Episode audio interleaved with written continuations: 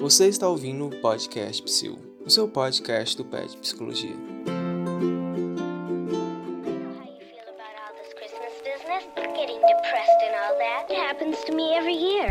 Bom dia, boa tarde, boa noite para você que está ouvindo o podcast Psil. No episódio de hoje, vamos entrevistar dois representantes do Centro Acadêmico de Psicologia da Universidade de Brasília. Tendo em vista que os nossos últimos episódios foram mais voltados para a organização do Instituto de Psicologia e dos programas oferecidos por ele, hoje dedicamos exclusivamente o nosso programa para entender e compreender todas as dinâmicas do centro acadêmico, as suas funções e o papel que ele cumpre na própria universidade. Então, nós gostaríamos de saber um pouco mais, né? Conhecer primeiramente os nossos convidados. É, hoje eu, eu, Ana Carolina e o Zé Ítalo estamos no programa, representantes do PET Psicologia, mas nós gostaríamos de conhecer um pouco os representantes do CAPS também, né? Vocês podem começar se apresentando?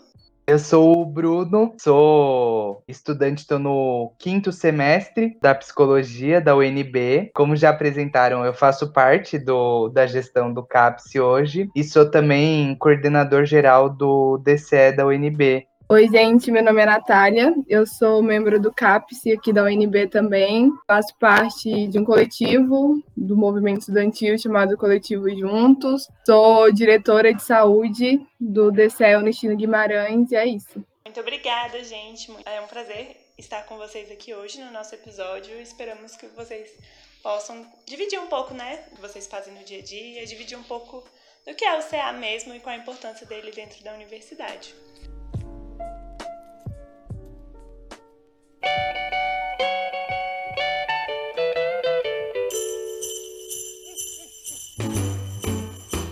Olá pessoas, tudo bem com vocês? Estou interrompendo esse programa aqui para dar algumas mensagens bem rapidinhas para vocês, tá? Eu gostaria de avisar que o PET Psicologia vai estar com férias merecidas nas próximas semanas, mas o PET Psicologia não vai parar. Primeiramente, o podcast Psil vai continuar sendo postado quinzenalmente durante esse período de férias, então confira nossas redes sociais para saber sobre os nossos programas, tem muita coisa bacana vindo aí. E além disso, no site do PET Psicologia vão estar postados os nossos Pet Falas, onde os petianos foram convidados a falar um pouco sobre experiências dentro da universidade que trouxeram algum tipo de transformação para a vida delas. Um texto já foi postado, que foi o texto da Maria Luísa, onde ela fala sobre a universidade para além dos muros e o contato também com o Cerrado e também com as ecovilas dentro da universidade. Esse texto está maravilhoso, é incrível assim, essa experiência, muito diferente, e eu acho que vai agradar todo mundo que quiser ler.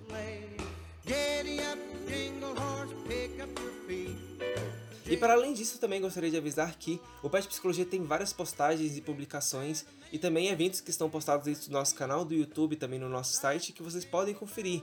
A gente tem um workshop de edição de áudio e vídeo, a gente tem um workshop de Photoshop, a gente também teve a nossa jornada antirracista que foi um sucesso, está postada na íntegra no nosso canal no YouTube e também disponível no site para vocês poderem acessar. A gente teve workshop de socioeducação, a gente teve muita coisa bacana que vocês podem estar acessando dentro das nossas redes sociais, no nosso site e também no nosso canal do YouTube. E para finalizar, o Pé de Psicologia gostaria de dar um Feliz Natal a todos, desejar boas festas nesse final de ano, claro, com todos os cuidados em relação à pandemia ao coronavírus, evitem aglomeração.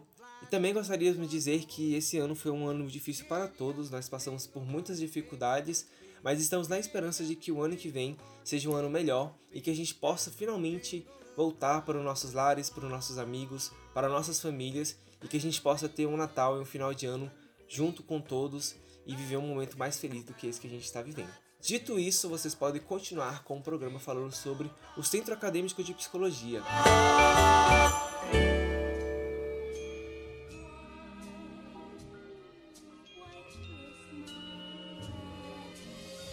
Primeiro, eu já aproveito, né, para agradecer por vocês terem aceito esse convite e acreditamos que vai ser muito importante, né? Tanto que é estudante de psicologia, mas também pessoas que não são diretamente vinculadas, entender o próprio CA e a sua importância. E já para começar mesmo, eu já trago uma pergunta sobre o que é o centro acadêmico. Bom, essa é uma pergunta muito boa. Eu acho que muitos estudantes têm dúvidas, né, do que é um centro acadêmico, qual o papel que o centro acadêmico exerce dentro da universidade. O centro acadêmico ele é uma entidade estudantil, né? Então ele faz parte do movimento estudantil, ele compõe esse movimento estudantil e também compõe é, o instituto, né? No caso, o Instituto de Psicologia. E ele é responsável por dialogar com os estudantes, por realizar debates e também pela representação no instituto. Então, é, a gente ocupa é, as cadeiras de representação discente dentro dos departamentos, né, fazendo com que os debates que são realizados no meio do movimento estudantil chegue até a, ao nosso instituto. É, o CA ele é uma parte da estrutura do movimento estudantil como um todo, né, que é hoje um dos principais movimentos sociais que nós temos no Brasil é, e que tem tanto os centros acadêmicos, que são essa representação, organização dos estudantes nos cursos, quanto os diretórios centrais do, dos estudantes, que são essas representações nas universidades como um todo, quanto as entidades representativas nacionalmente, né, como é o caso da Uni, de outras. Então, o, o, movimento estudantil ele é estrutura que atua também na, na luta política, nas reivindicações estudantis, mas também que tem um papel muito importante na história, não só do nosso país, mas do mundo, né? Sendo parte de muitos acontecimentos de mudança, de luta, de transformação radical da sociedade. Nossa, muito legal vocês terem começado é, falando um pouco, porque realmente às vezes a gente fica com muita dúvida mesmo, né? Não tá ali o tempo inteiro dentro da universidade, mas não sabemos exatamente qual é a função, né? Por isso que eu até pergunto para vocês agora, qual que seria a principal função, assim, do centro acadêmico dentro da universidade? Vocês já falaram um pouco, mas o que, que vocês veem, assim, como a maior importância mesmo, a maior função?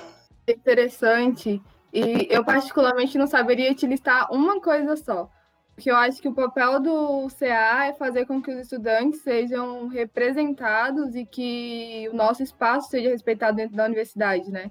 Eu acho que são várias atividades e várias iniciativas que são necessárias para isso.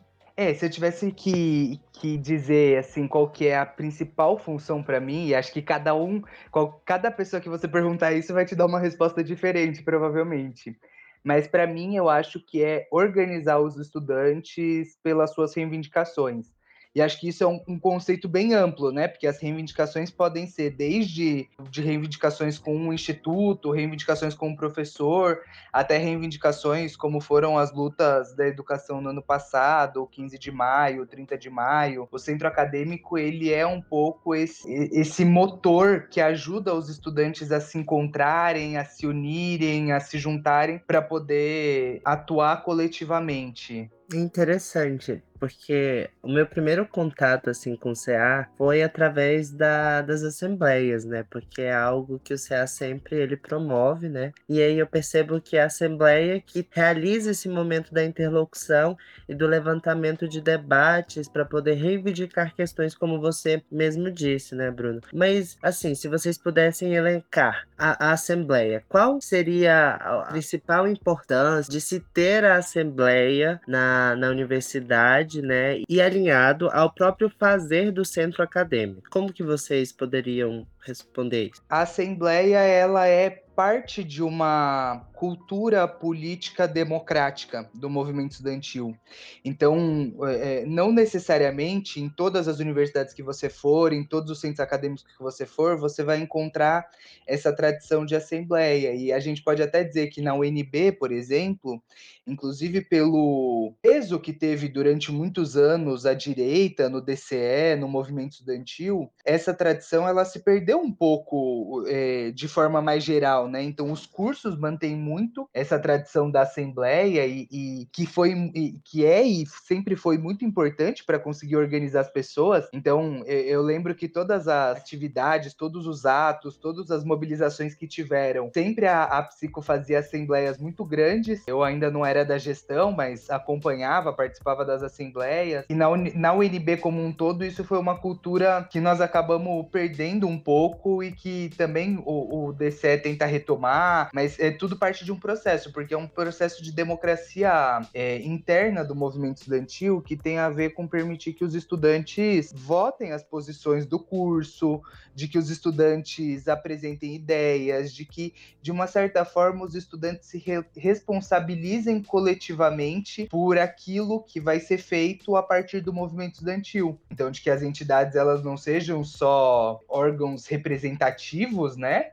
mas que elas também sejam de construção política, de debate, e, e acho que a Assembleia é um espaço importante para isso, como outros, né? Nós temos também o espaço do Congresso Universitário, que é um espaço muito importante também, que já não acontece há muitos anos na UNB. Enfim, é, o próprio SEB, né? Que é o Conselho de Entidades de Base, que reúne os, é, os centros acadêmicos da universidade inteira, também faz parte desse processo de democracia interna.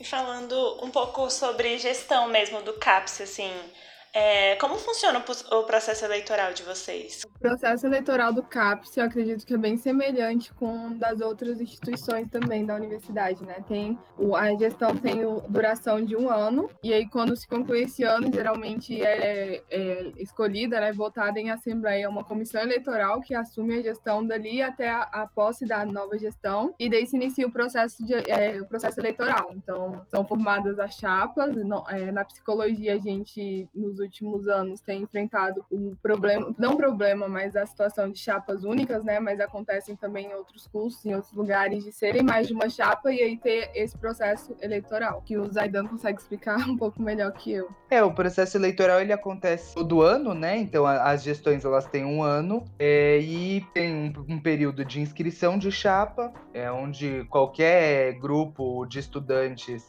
na psico o mínimo é seis, se eu não me engano é, podem se organizar para construir uma chapa.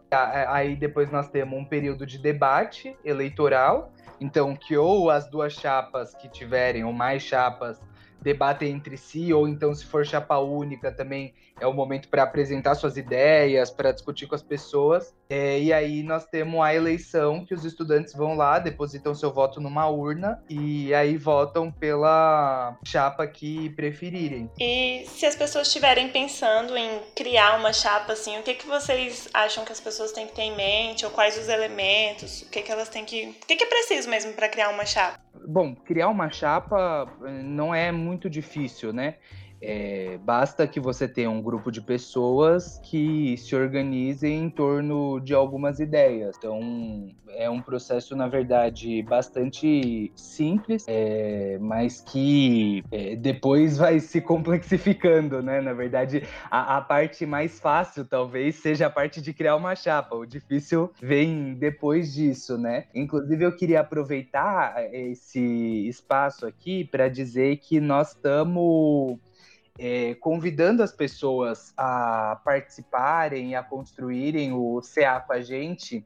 Então, também fazer um convite para todo mundo que está ouvindo esse podcast para procurar o centro acadêmico se tiver interesse, para poder participar, para poder construir as coisas com a gente. A gente tem muito espaço, tem muito, muitas atividades que dá para participar, desde as atividades mais burocráticas, que eu sei que tem gente que gosta, tipo reunião de conselho, de departamento, essas coisas, até as atividades mais políticas, de roda de conversa, cine debate, é, atividades lúdicas em momentos é, de não pandemia, né? É, que é festas, happy hour. Então, também aproveito para deixar um pouco esse convite para as pessoas se somarem aí ao CA. Interessante. Então, há possibilidade de ingressar no CA para além do, do, do processo eleitoral. Né? Então, as formas de ingresso, como é que são? Assim, existe essa possibilidade? E o que, que você precisa fazer para poder ingressar numa chapa que já foi eleita? Para ingressar, né, depois que a chapa foi eleita, basta só entrar em contato com a, a gestão do CAPS mesmo e esse novo integrante, né, tem que ser comunicado para a comunidade acadêmica. Então pode ser numa assembleia, é, não, não necessita de uma aprovação né, no, no, estatuto do CAPES da UNB diz que precisa ser só informado mesmo é, esse novo ingresso na gestão. Nossa, isso é muito legal, assim, saber isso de vocês, porque às vezes a gente não sei, não sei se todo mundo, né? Mas talvez passe pela cabeça das pessoas que depois que a, a chapa foi eleita, fica aquele grupo fechado e que não pode opinar ou que não pode fazer parte, mas pelo que vocês têm falado pra gente, realmente tem uma, essa abertura para os estudantes, né?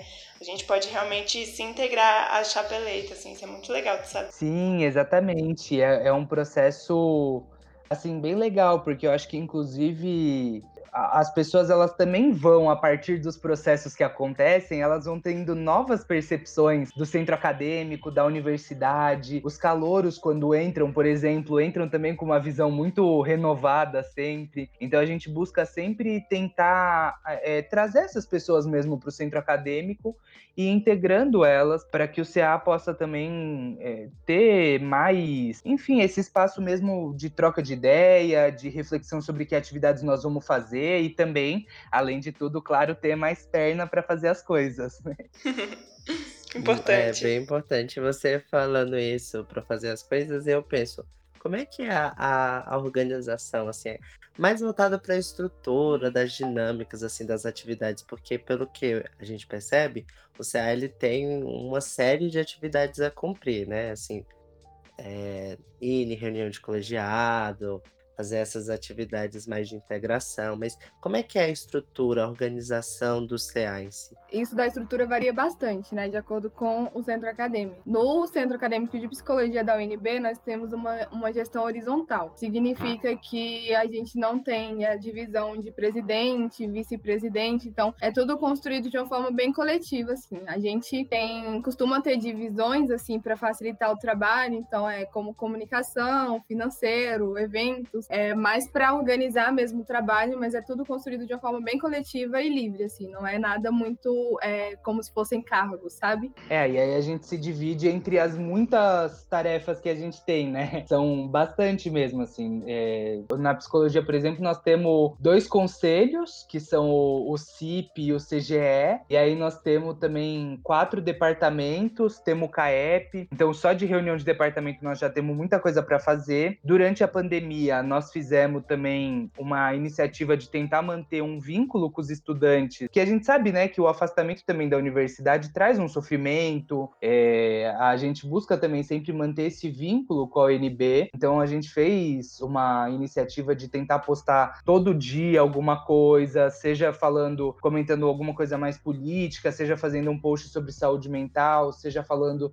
sobre o combate à pandemia, seja fazendo uma live com alguém para debater algum tema interessante, algum tema que diz respeito à psicologia. É, e aí a gente vai fazendo as nossas reuniões, né? Nós temos reunião semanal, mais ou menos, depende da época. Agora no ensino remoto também, todo mundo com bastante coisa, às vezes a gente se reúne a cada 15 dias. E aí a gente faz as nossas reuniões e vê o que, que nós temos para fazer e divide um pouco entre as pessoas para cada um pegar um pouco de tarefa e ninguém ficar sobrecarregado de preferência, né? E assim, agora voltando mais para a própria o Capsinise da Silveira, né? Assim, o a própria gestão de vocês. Quais são os objetivos da atual gestão do CAPS?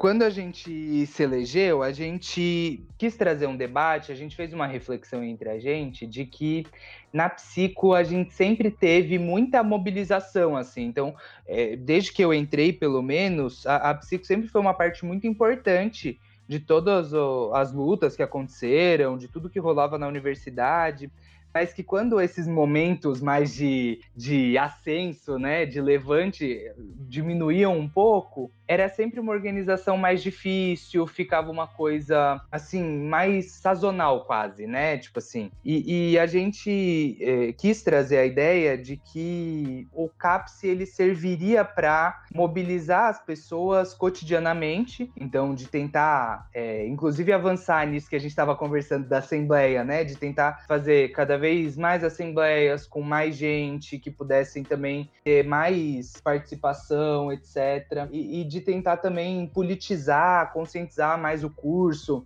então de tentar trazer debates relevantes. Nós tivemos muita dificuldade porque a gente caiu de paraquedas na pandemia, né? Então nós assumimos no final do ano passado, já era quando a gente tomou posse, já era tipo dezembro, e aí esse ano nós estávamos já com uma programação de recepção de calor super legal programada, já tinha um monte de, de atividade pro mês de março, aí foi tudo por água abaixo, veio a pandemia, e a gente foi um pouco se organizando e tentando trazer essa, essa discussão também para esse contexto virtual, né? Mas acho que também fazer o debate da saúde mental também foi um tema importante para a gente, né? Esse debate também do, da luta antimanicomial, que é um debate que a Anise da Silveira, que dá nome para o nosso CA, para nossa gestão sempre fez muito assim, né, sobre a necessidade da gente refletir como que a gente enxerga a loucura na nossa sociedade, quem são essas pessoas e como que a gente também tem uma política que não seja uma política de exclusão, marginalização, de extermínio dessa população, mas sim de é, inclusão, de, enfim, de, né, de integrar essas pessoas e de refletir também a, a nossa sociedade a partir disso, assim. É, só um comentário, acho que Zay colocou, o Bruno colocou muito bem todas essas né, pautas que a gente debateu durante a formação da gestão. E o nome, né, Nise da Silveira, que a gente escolheu para ser o nome da nossa gestão, não foi à toa, né? A gente escolheu porque a gente queria, de fato, colocar isso em pauta, debater, realizar muitas atividades de debate, enfim. A gente está vivenciando agora a pandemia, né? Então tá todo mundo tendo que aprender a se reorganizar e se realocar no mundo de alguma forma.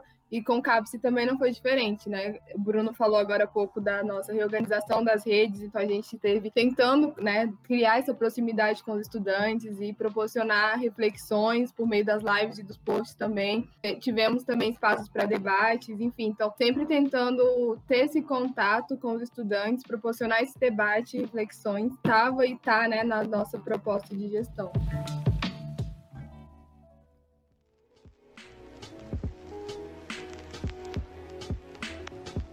Pensando como o próprio Bruno, todo que vocês acabaram caindo, a gestão de vocês acabou caindo para quedas diante a pandemia, né? O maior período da gestão de vocês foi durante a pandemia.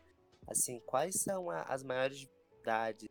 Bom, é, a gente passou a maior parte da gestão né, durante a pandemia. E, para mim, a maior dificuldade foi encontrar novas formas de comunicação mesmo, né? Porque presencialmente a gente tem muito, é, por exemplo, se a gente vai organizar uma atividade, né? Tem o boca a boca, tem muitos outros fatores que ajudam nisso. Então, acho que mobilização é uma coisa que eu achei mais difícil agora também, né? Porque é muito difícil para as pessoas ficarem sentadas na frente do computador, na frente do celular então, acho que esse fator, essa ausência do contato físico com as pessoas e principalmente para a mobilização das atividades, eu acho que para mim foi isso. Sim, que todas as formas de comunicação do CA com os estudantes sempre foram formas presenciais, né? As redes sociais, elas sempre foram importantes, mas sempre foram secundárias nessa comunicação. Então, era sempre a passagem em sala, era a panfletagem, era a assembleia, eram as atividades presenciais, eram as festas.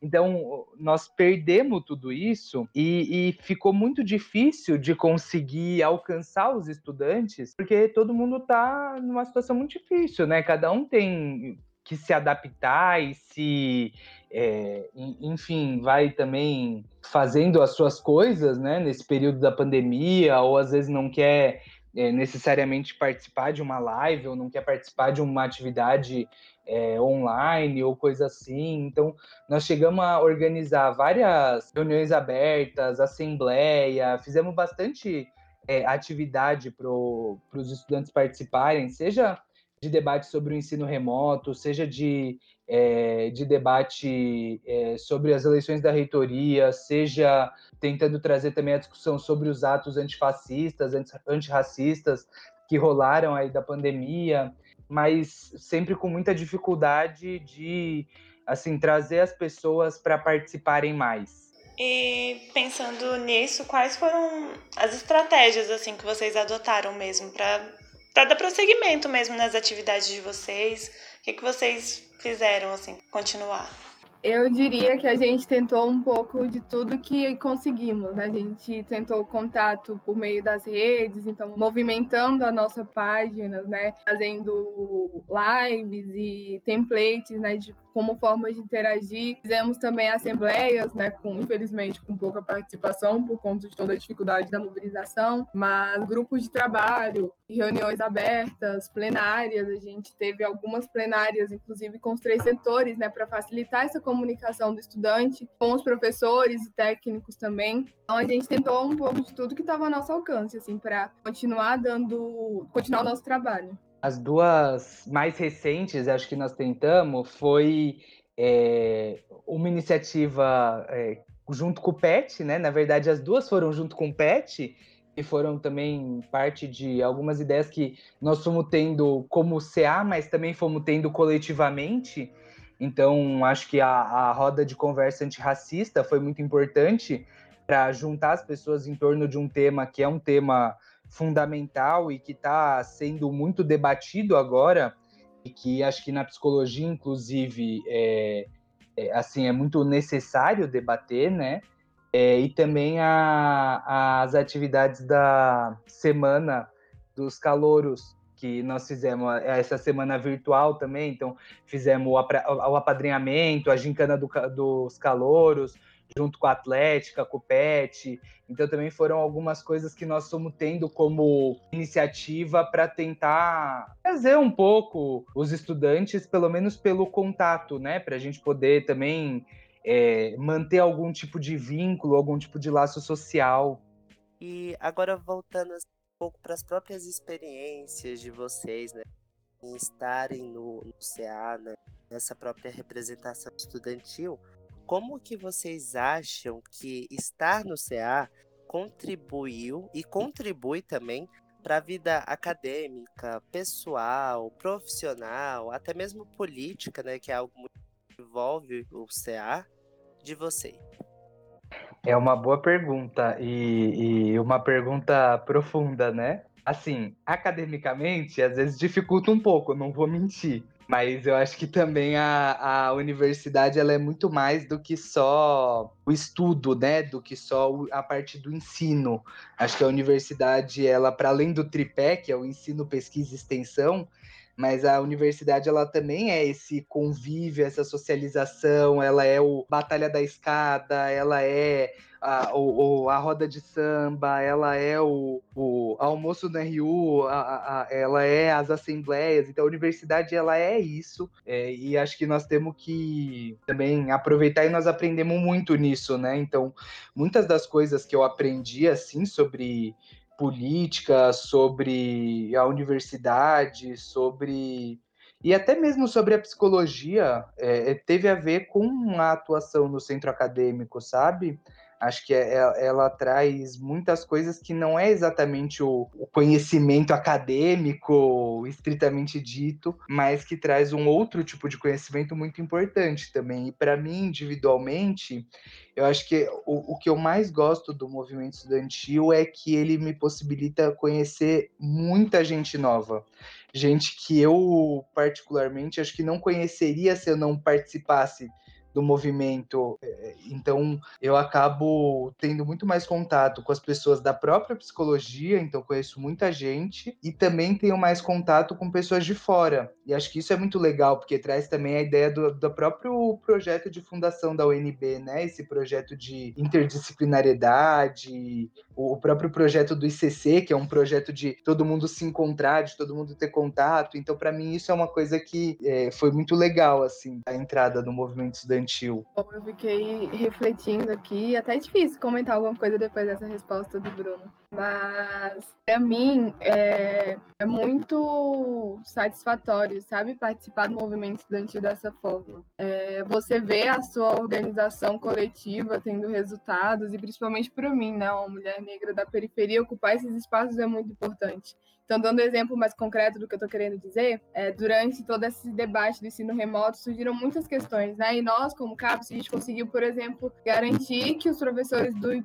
do IP se comprometessem a deixar as aulas disponibilizadas depois, né? A gravação disponibilizadas depois. E que coisas como essa, sabe? Que a gente vai debatendo e construindo junto com a gestão e que a gente vai conseguindo, é muito importante, sabe? É, enfim, eu acho que é isso compartilhar as nossas vivências nos debates, etc. Eu acho que ocupar esses espaços é, é muito importante para mim. Nossa, que isso. Eu acho que as duas respostas, assim, mexeram muito comigo. Deu até uma saudade mesmo da, de estar na UNB, né? Foi passando, assim, um, não sei, um vídeo na minha cabeça. Vários, várias coisas vieram surgindo, assim, várias reflexões mesmo. Nostalgia.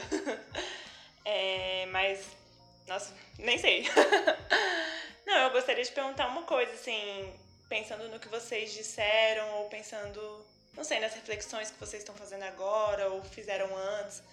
Queria perguntar o que vocês gostariam de dizer, assim, para as pessoas que vão estar no futuro, sabe? Futuramente uma gestão e que estão escutando o nosso podcast, assim, uma pessoa, as pessoas que estão pensando em algum no futuro, não sei, fazer parte do CA. O que, que vocês diriam para essas pessoas? Essa pergunta é, é, muito profunda, né? E traz muitas coisas, assim, né? E acho que, inclusive, isso está sendo muito legal desse podcast. Acho que também vocês estão aí de parabéns por fazer ele, porque é, acho que nos permite também ir para além, né? Só daquilo do, do básico, daquilo que a gente, enfim, do, digamos assim, do institucional, mas também refletir um pouco, né, sobre o que, que é mais a fundo o centro acadêmico. E acho que se eu tivesse um, um conselho, alguma dica para dar para as pessoas de outras gestões que vierem no futuro, é de que que, é, de que olhem para além só do que é o curso, do que é o seu dia a dia, mas que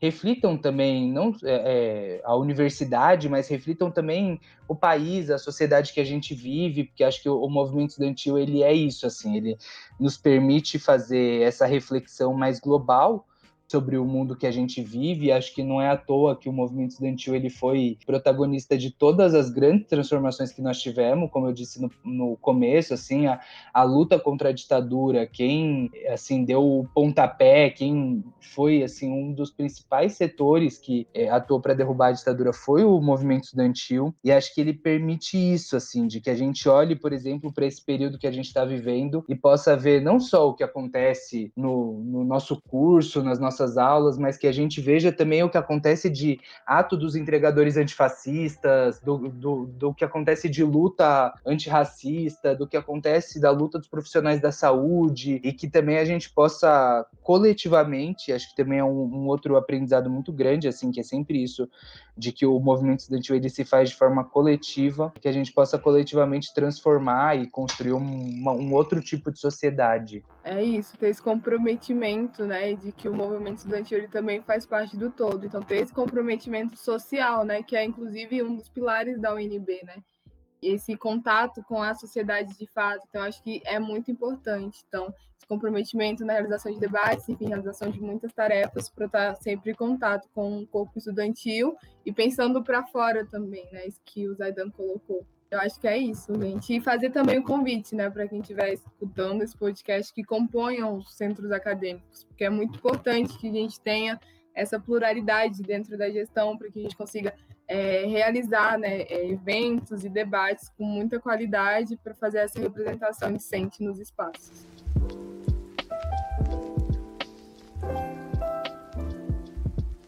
Queria comentar uma, uma coisinha que eu não falei durante a conversa, mas que o centro acadêmico, assim como todas as outras representações de movimento estudantil, é muito importante para que a gente consiga garantir a democracia universitária, né, e fazer com que ela seja respeitada. Então, o movimento estudantil é muito importante, exerce muita força assim nas decisões da universidade, né, e é muito importante que, que os estudantes é, participem, né, do, do movimento, enfim, é isso. Eu só queria agradecer mesmo, que acho que foi um, um, espaço muito legal, acho que é uma iniciativa maravilhosa. Aliás, o PET, a, a parceria do, do CA com o PET tem sido sensacional. Acho que nós temos cada vez mais que fazer coisa junto e reforçar esse convite para nos procurarem, para conhecerem o centro acadêmico, para participarem das atividades e também lembrar que é isso. Centro acadêmico é muita discussão, muito debate, muita política, mas também é muita festa, também é muita, muita comemoração, também é muito, então que é, todo mundo possa aproveitar muito esse momento da universidade para conhecer, para explorar, para ter um pouco de contato com tudo que a universidade dá de possibilidade, porque são muitas e a gente acaba aprendendo muito nelas, assim. Eu queria agradecer também, foi incrível, é muito boa a iniciativa de vocês e, e é isso, gente, arrasaram, parabéns. A gente queria agradecer também, né? A gente, como PET Psicologia, é, muito obrigada pela participação de vocês no nosso episódio de hoje. Eu acho que, assim, eu, assim como vários outros estudantes, tínhamos várias dúvidas, né? Várias coisas que a gente realmente não sabia. Tinha muita coisa que eu não sabia sobre o CA. E, e quanto que é realmente importante, sabe, essa representatividade. Eu descobri muitas coisas hoje nesse episódio. Eu imagino que muitas pessoas também tenham descoberto muitas coisas. E a gente queria agradecer mesmo. E deixar esse espaço agora para vocês divulgarem as páginas de vocês, é, para que as pessoas possam continuar acompanhando né, o trabalho de vocês. É Capsi UNB, tanto no Instagram quanto no Facebook e no YouTube também. E tem o site também, que é unbcapsico, é capsico.wordpress.com. Arrasaram, gente. Adorei.